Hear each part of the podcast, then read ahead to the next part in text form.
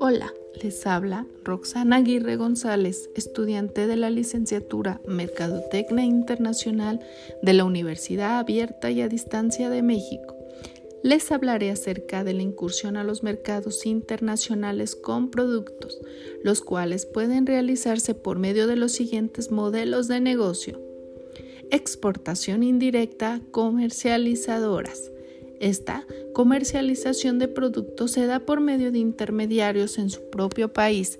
Este venderá los productos a los mercados extranjeros asumiendo las tareas de investigación de mercados y la gestión de exportación. Existen dos tipos de intermediarios. Esto dependerá del tamaño de las operaciones.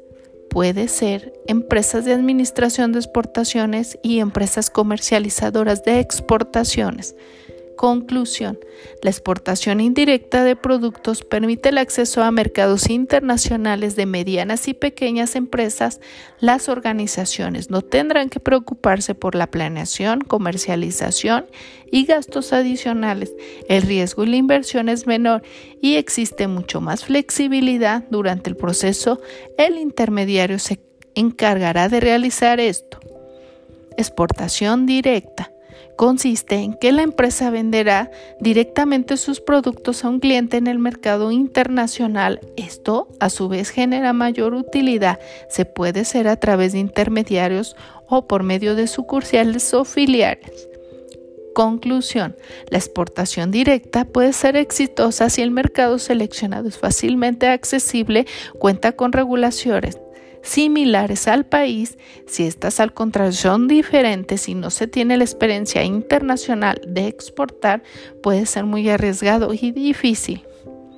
Licencias, franquicias, contratos de manufactura. Licencia es un acuerdo contractual en el cual la empresa otorga derechos sobre bienes intangibles a otras empresas determinando ciertas cláusulas como duración y zonas aceptadas existen dos tipos de licencia. La exclusiva. Esta no otorga derecho a otra empresa en la misma zona geográfica y la no exclusiva, la cual cede derechos a otra empresa sin ninguna cláusula pactada. Conclusión. Estos modelos permiten a las empresas que emprendan en el extranjero tener respuestas rápidas de negocio con mejores costos, libertad y autonomía al firmar el acuerdo con adaptación conforme opine el consumidor. Inversión extranjera, joint venture.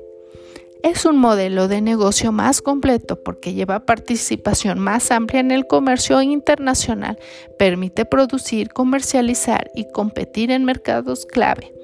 Adquiere dos formas la inversión de inicio determina una operación nueva en el mercado internacional y la joint venture está por medio de un contrato permite la participación de personas morales y físicas aportando una parte del capital, tecnología, canales de distribución, personal, conocimiento del mercado para garantizar refuerzos y beneficios. Existen dos tipos de alianzas estratégicas de coinversión y contractual. Conclusión. Este tipo de modelo de negocio de inversión extranjera directa crea un clima más tranquilo, estable, seguro respecto a la política social y economía de un país, fortalece los beneficios de la comercialización del mercado